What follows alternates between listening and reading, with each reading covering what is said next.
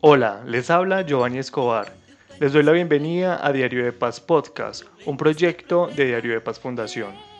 Hace unos meses, mientras realizaba un curso sobre cubrimiento periodístico de migraciones, surgió una pregunta que se ha hecho transversal durante todo este camino. ¿Qué sucede con los migrantes cuando llegan a sus lugares de destino? De acuerdo con cifras de la R4B, plataforma de coordinación para refugiados y migrantes de Venezuela, Colombia ha recibido al mayor número de personas bajo estas condiciones en el marco de la crisis humanitaria que se vive en el hermano país. Aproximadamente 1.700.000 personas han llegado a Colombia, pero ¿en qué condiciones llegan? ¿Hay voluntad política para recibir a estas poblaciones? En este episodio conversamos con Ligia Bolívar, socióloga y especialista en derechos humanos, Arles Pereda, presidente de la colonia venezolana en Colombia, y Alejandro Dali, coordinador nacional del Derecho a no obedecer, sobre los retos de la integración social de esta población en un país como Colombia, desprevenido ante el fenómeno migratorio, pero algunos dirían activo para atender contingencias como la presentada este año con el COVID-19. Esto es un termómetro para la integración. Mi nombre es Diana González. Llegué hace año y seis meses, pues para nadie es un secreto la situación de mi bello país Venezuela. Le doy muchas gracias a Dios por la oportunidad de llegar a Colombia y encontrar muchas personas buenas que nos han ayudado mucho. Ya que venimos del distrito capital Caracas, capital de Venezuela. No fue fácil emigrar de mi país, ya que extraño mucho a mi familia, a mis amistades, entre otras cosas. Lo hice más por buscar mejoría para mi hijo y padres, ya que en mi país no hay medicina ni alimentos. Tengo muchas cosas que agradecer de mis hermanos colombianos por el gran apoyo que nos han brindado a mi familia y a mí. Gracias a Dios ya tenemos una estabilidad emocional y económica. Sigo confiando en Dios que nuestro país se va a acomodar y todos los venezolanos seremos muy felices y volveremos a estar unidos. A los hogares solidarios que por el momento se encuentran en el barrio de Las Delicias, humildad, hermandad, solidaridad, somos hermanos y gracias por todo. Historias al hombro es el lema que ha acompañado al libro Viajero, una iniciativa del Derecho a no obedecer y la Fundación Plan, del que acabamos de escuchar un fragmento. Y parece que sí, la población migrante y refugiada lleva un equipaje físico durante todo el trayecto, pero al momento de llegar y comenzar a asentarse, continúa cargando un bagaje mental y espiritual que se llena aún más con lo recogido durante el camino. De acuerdo con Lilibet Villamizar, coordinadora local de Cúcuta del Derecho a no obedecer, para realizar esta creación se inspiraron en libros colaborativos hechos por víctimas del conflicto armado colombiano para tratar de encontrar las historias que no siempre llegan a los medios. Esas historias que a veces desconocemos u olvidamos y que representan la esperanza y el sueño de un mundo sin fronteras, de un mundo en el que sentirse en casa, en cualquier lugar, sea un derecho inviolable. Conversamos con Alejandro Dali, coordinador de esta plataforma. Él nos contó un poco de lo que para él y el proyecto significa la integración.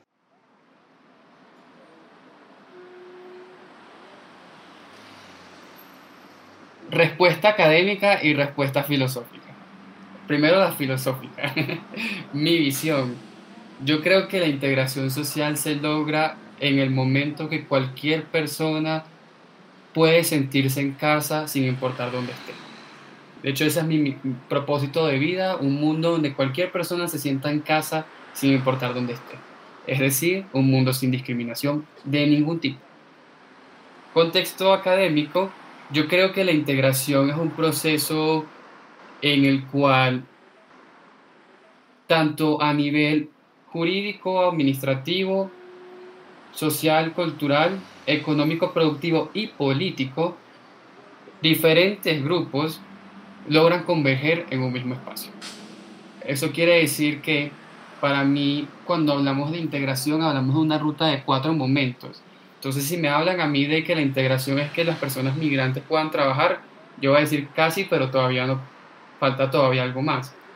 Eh, realmente estamos integrados cuando yo tengo permiso para estar acá, puedo conseguir un trabajo, soy parte de tu cultura y tu tradición y tú eres parte de mi cultura y de mis tradiciones y puedo participar políticamente en las decisiones que me afectan. Estas cuatro son fundamentales. Como el mismo Alejandro afirma, Colombia no era un país habituado a acoger a, migrantes. Esto hace necesario comprender a qué hacen referencia los procesos de integración social desde un enfoque de derechos humanos y, a partir de allí, construir una política integral de atención a la población migrante y refugiada que llega a Colombia. Para aclarar este tema hablamos con Ligia Bolívar, quien nos explicó Tiene que ver fundamentalmente con el tema de la no discriminación, ¿no? Eh, que es la base, el principio fundamental que, hay que aplicar en estos casos. Es decir, em, cuando se habla de, de no discriminación en el campo de, específicamente en el campo de migrantes y refugiados, estamos hablando de eh, la responsabilidad que tienen los estados con todas las personas sometidas a su jurisdicción, independientemente de cuál es el estatus migratorio de esas personas. Ese, es el punto de partida. Eh, otro, otro punto que está en, en los uh, instrumentos internacionales de protección de los derechos, específicamente de tanto de migrantes como refugiados, es uh, eh, la obligación que tienen los estados de permitir acceso a derechos.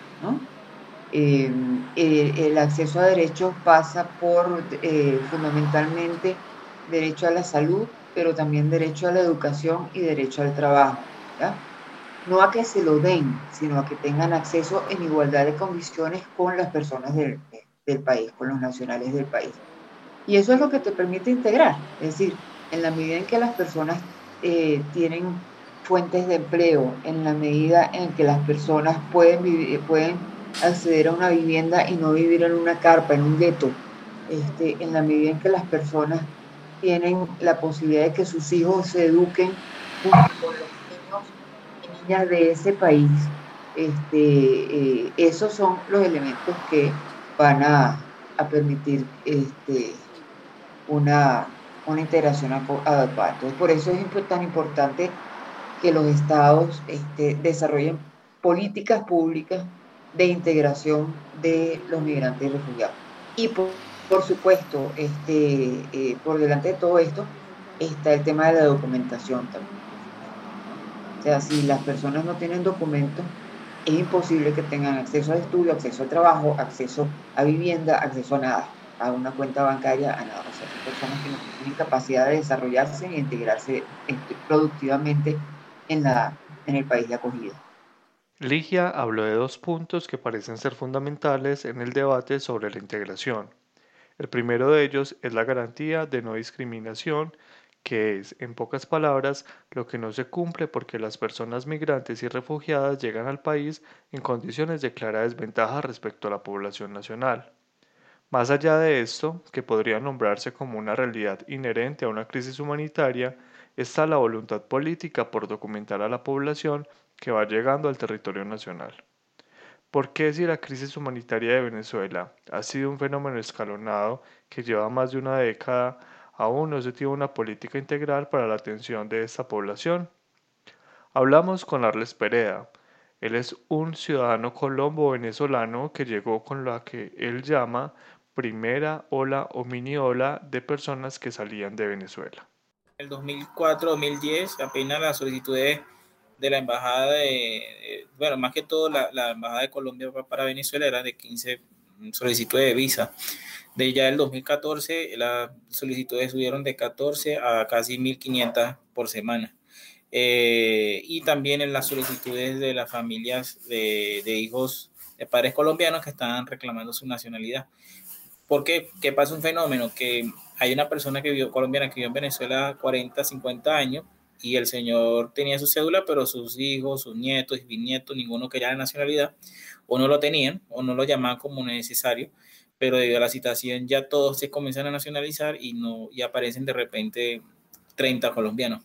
Y así comienzan a llegar estos colombos venezolanos en gran número y muchos de ellos con el problema de nacionalizarse aquí por el tema de que los documentos no están apostillados y bueno, Esa es la, realidad de ellos y ya el 2015 a 2018 es donde vienen creciendo, vienen llegando estas olas.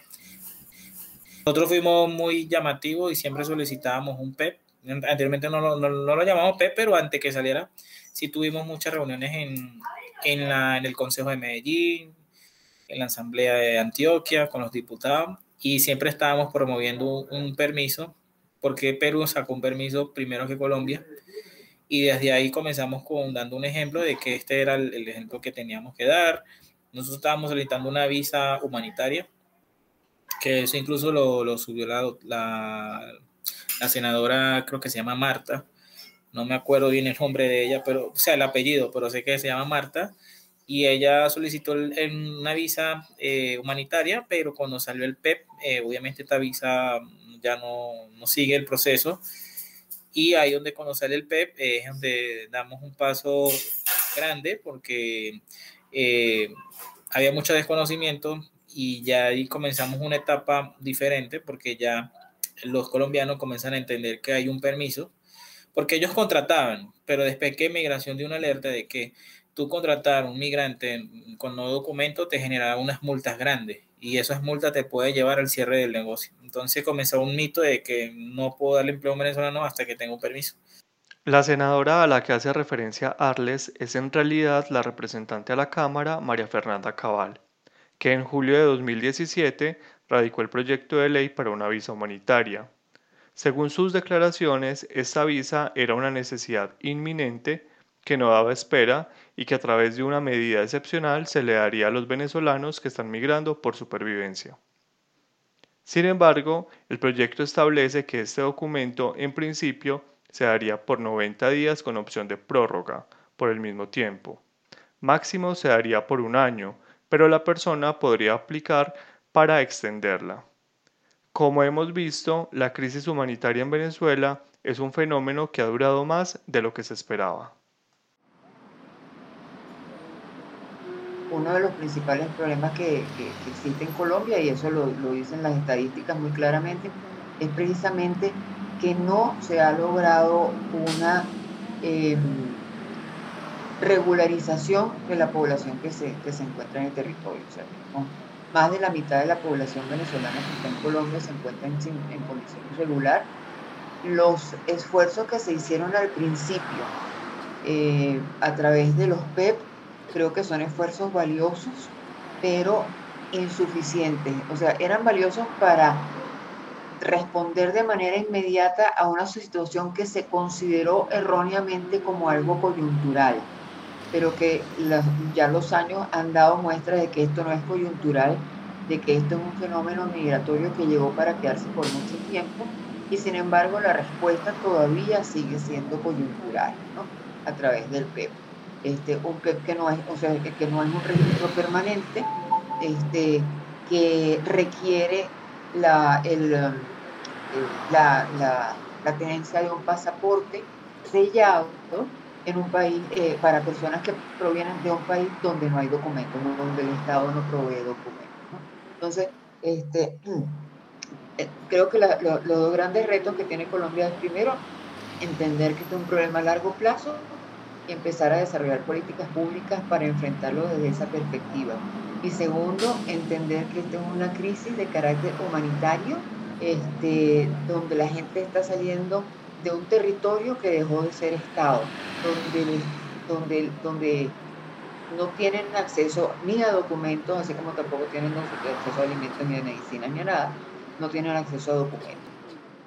En otras palabras, lo que nos dice Ligia es que el PEP es un esfuerzo valioso para un momento coyuntural, pero en este punto vale la pena preguntarnos por cuánto va a durar esa coyuntura e incluso si en realidad es solo eso. Creemos que ya, ya es momento de dar un paso más allá de humanitario, porque hay que entender, ya llevamos cinco años con los que han llegado de la ola grande, ya los que llevamos 16 años como yo, somos una población que nos llamamos, que ya estamos nos quedamos aquí, pase lo que pase. Eh, pero la población que viene llegando desde hace cinco años para acá, cada año que pasa va aumentando más el porcentaje de que ellos no se van a mover de aquí. Y según estudios, el 70% de las personas que emigran por un tema como esto, tienden a quedarse en esos países, ellos no retornan. De acuerdo con lo que menciona Arles, estaríamos hablando de que una cifra aproximada al millón doscientos venezolanos optaría por quedarse a vivir en Colombia, incluso luego de una eventual finalización de la crisis humanitaria en Venezuela. Claro, se quedaría porque hacen parte del aparato productivo del país. Esta posibilidad es histórica para Colombia, que se ha especializado desde la segunda mitad del siglo XX a exportar a sus ciudadanos a raíz del conflicto armado y la crisis económica. Según datos del Ministerio de Relaciones Exteriores, se estima que alrededor de 4.7 millones de colombianos viven en el exterior. Una cifra que también ha marcado este movimiento migratorio, ya que uno de los países hacia los que más migraban los colombianos era Venezuela. Se estima, según datos de la Cancillería, que para 2018 Colombia había recibido alrededor de 300.000 retornados desde este país. Pero esto da para otra historia. Por lo pronto, enfoquémonos en lo que ha sucedido en materia legislativa para facilitar el proceso de regularización de la población migrante y refugiada. Actualmente en el Congreso está a punto de pasar al tercer debate el proyecto de ley de la política pública integral migratoria.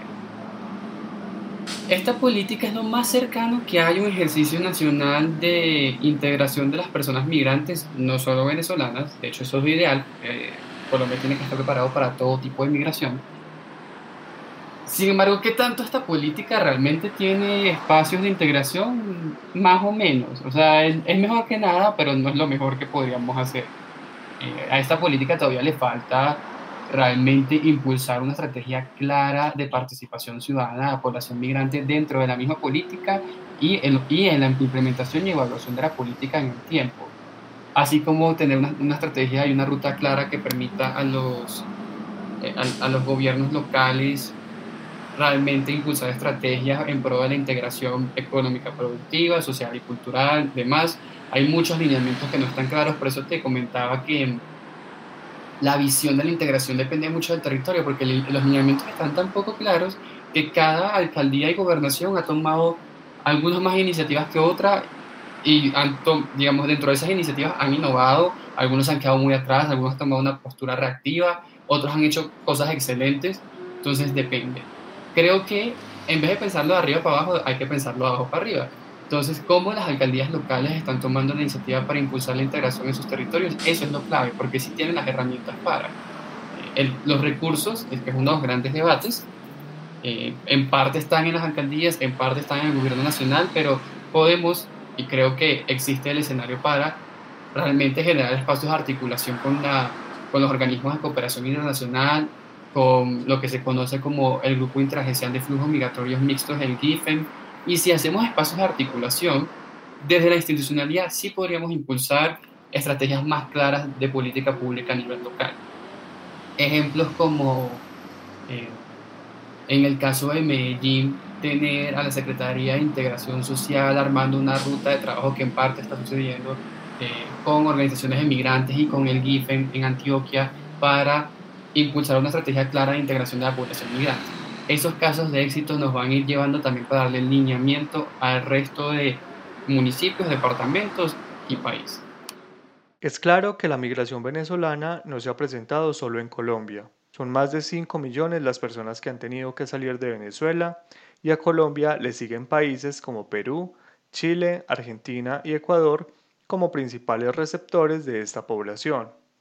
Es, sin lugar a dudas, un tema internacional, por esto quisimos saber qué tanto inciden los organismos internacionales en la veeduría de estas políticas nacionales y locales.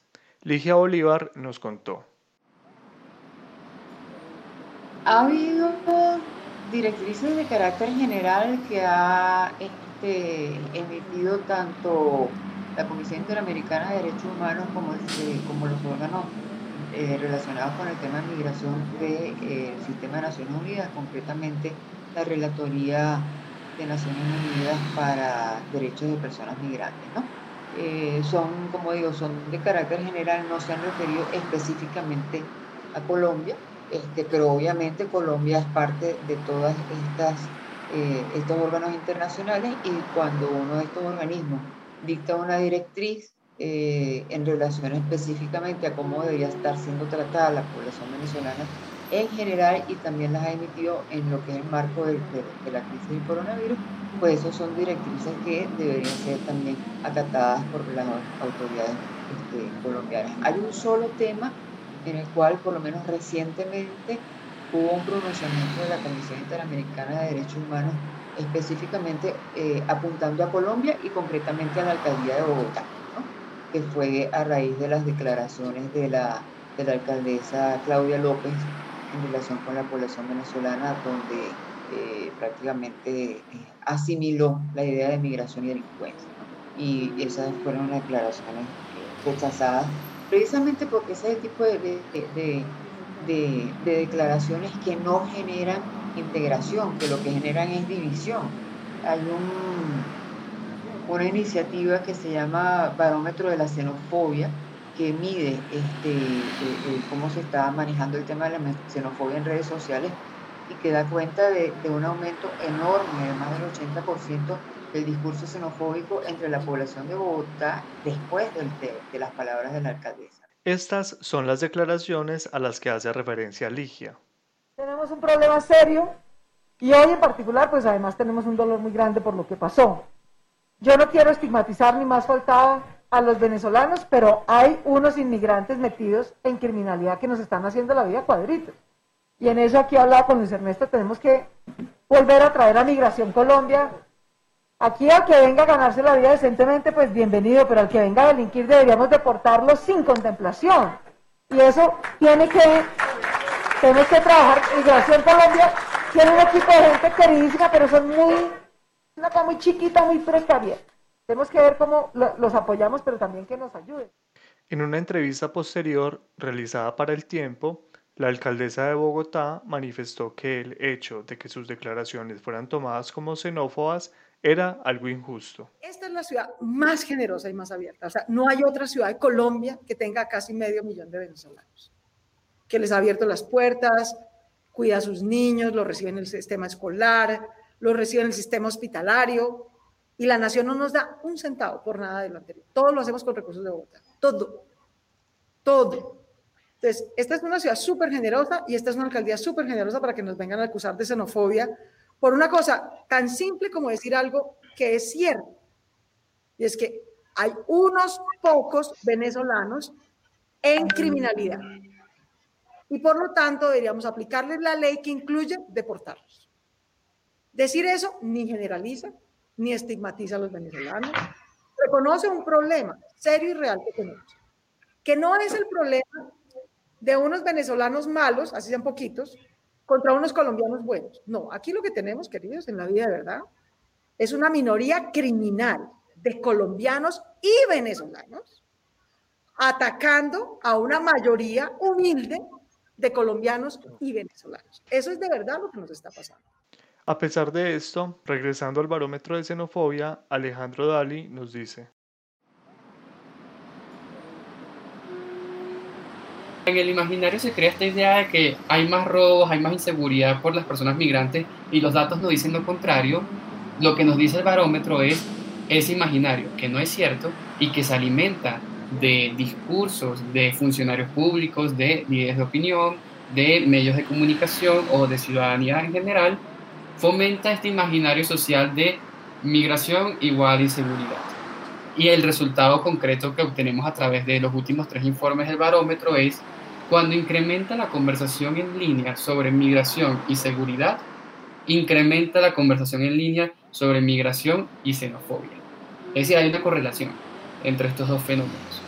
Y cuando de repente sucede un acto que incrementa la conversación de migración y seguridad, ejemplo, las declaraciones recientes de la alcaldesa de Bogotá, se dispara la conversación de xenofobia. Y la conversación de xenofobia es aquella conversación que tiene comentarios y frases de odio o incitación a la violencia. Entonces no podemos, digamos, aceptar como sociedad que la frase que se esté posicionando en el imaginario público sea limpieza social. Esa frase no está permitida dentro de un Estado social de derecho. Y lo que nosotros creemos, nuestra hipótesis, porque se ha comprobado en otros territorios, es que la, si la conversación en línea llega a cierto punto, puede convertirse en actos de violencia física contra la población migrante. Pero, ¿cuáles son los derechos que se están vulnerando con este tipo de declaraciones? ¿Cuál debería ser la posición del Estado y de la sociedad civil frente a esta realidad que dejó de ser coyuntural y que cada día más se convierte en parte de la normalidad? El principio de no discriminación. Eh, y lamentablemente vuelvo con otro ejemplo de Claudio López, ¿no? Eh, pero cuando al comienzo de la pandemia Claudio López dijo, yo me encargo de los bogotanos y de los, de los, venezolanos que se encarguen de Migración Colombia, hay una visión este, discriminatoria porque ella es la alcaldesa de la ciudad y de todos los habitantes de la ciudad, no solamente de los colombianos, con tomando en cuenta también que aquí hay muchos venezolanos que pagan impuestos, por cierto. Este, entonces, ya eso es una, eso es una expresión discriminatoria. Entonces, digamos, el, eh, cuando se dan este tipo de expresiones, el, primer derecho vulnerado es el de la el, principio de no discriminación. Y de ahí en adelante, pues muchos otros en el sentido también de que tanto las ciudades como eh, las gobernaciones, eh, por no hablar de que obviamente también el, gobierno central, tienen que adaptar las políticas públicas a esta nueva realidad. Es decir, por, decir algo, eh, aún hasta hace poco, ya, eso se corrigió, pero hasta hace muy poco tiempo, eh, un venezolano no podía, aún teniendo las condiciones, no podía inscribirse en una EPS porque simplemente las plataformas no estaban preparadas para eso. Los bancos tampoco tienen sus plataformas preparadas, ¿no? Es decir, ¿en, qué sentido? En el sentido de que cuando tú te vas a registrar, lo primero que te pregunta es tipo de documento, ¿ya? Y ahí no aparece ni salvoconducto ni PEP. Entonces, ya desde ese momento hay, hay una necesidad de adecuación de la situación a esta nueva realidad. Y yo insisto mucho en que esto es un tema de voluntad política, porque así como en muy pocas semanas este, todo el Estado y todas las organizaciones, tanto públicas como privadas, me refiero a empresas, me refiero a comercio, me refiero a todo el aparato eh, institucional público, eh, de un día para otro todos tenían un termómetro en las puertas para medir temperatura. ¿ya? Este, lo que necesitamos para la población migrante y refugiada venezolana es un termómetro que permita la, la integración. Eso es lo que no, lo que no, lo que no tenemos. Es decir, en este momento tenemos casos delicadísimos de devolución de población venezolana, por ejemplo, en la zona del Arauca. Este, nadie les pregunta si son personas con necesidad de protección internacional. Simplemente les piden documentos, esos documentos fueron destruidos por autoridades en Venezuela eh, o confiscados, porque es lo que están haciendo ahora, eh, y eso es suficiente para, o sea, los documentos venezolanos, porque obviamente ni colombianos no tienen y eso es suficiente para que sean montados en autobús y devueltos a la frontera, sin preguntar si son personas que, que tienen necesidad de protección.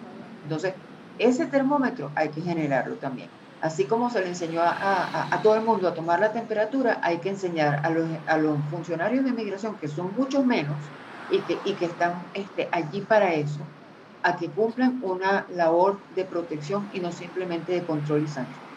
Este, hay una visión policial frente, al tema migratorio, sin entender, repito, que se trata de una tragedia de carácter humanitario. Hay que poner también el lado positivo y es como algunos gobiernos locales están desarrollando estrategias de integración. Eso también es una realidad. Este, están desarrollando políticas de, por ejemplo, eh, eh, apoyo a población venezolana para la generación de, emprendimientos, de microempresas, ese tipo de cosas, porque una barrera adicional que se presenta es que la legislación colombiana no es fácil de entender, ¿ya? incluso para los colombianos, entonces mucho menos para una persona que viene de un país que además perdió la cultura ciudadana y perdió la cultura institucional. Que la gente no está acostumbrada a irse por los canales legales, a ver cómo, este, cuántos permisos necesito, qué, requisitos necesito. Y eso es muy importante, que algunas, algunos gobiernos locales están impulsando ese tipo de, de orientación para que, para que la gente tenga las herramientas que le permita hacer, insertarse de manera productiva en el país. Eso también hay que decirlo, es valioso, es mínimo, o sea, no es, ojalá fuera generalizado, pero, pero de momento son casos excepcionales, pero el hecho de que existan significa que sí se puede, y eso es lo que hay que hacer.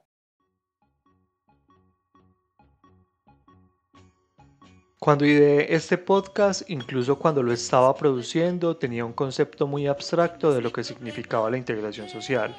La idea con esta producción, en un principio, era visibilizar las iniciativas ciudadanas como la colonia venezolana en Colombia y el derecho a no obedecer.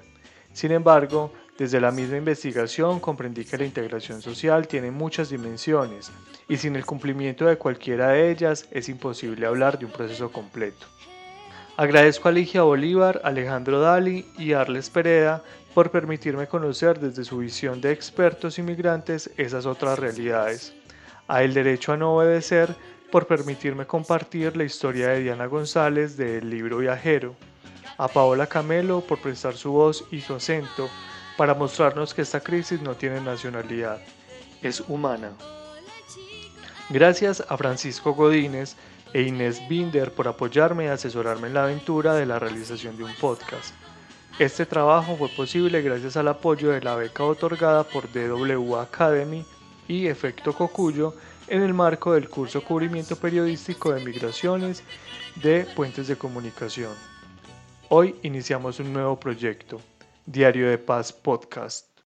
Este podcast se ha realizado en el marco del proyecto Puentes de Comunicación, impulsado por Efecto Cocuyo y Deutsche Welle Academy, y cuenta con el apoyo financiero del Ministerio Federal de Asuntos Exteriores de Alemania.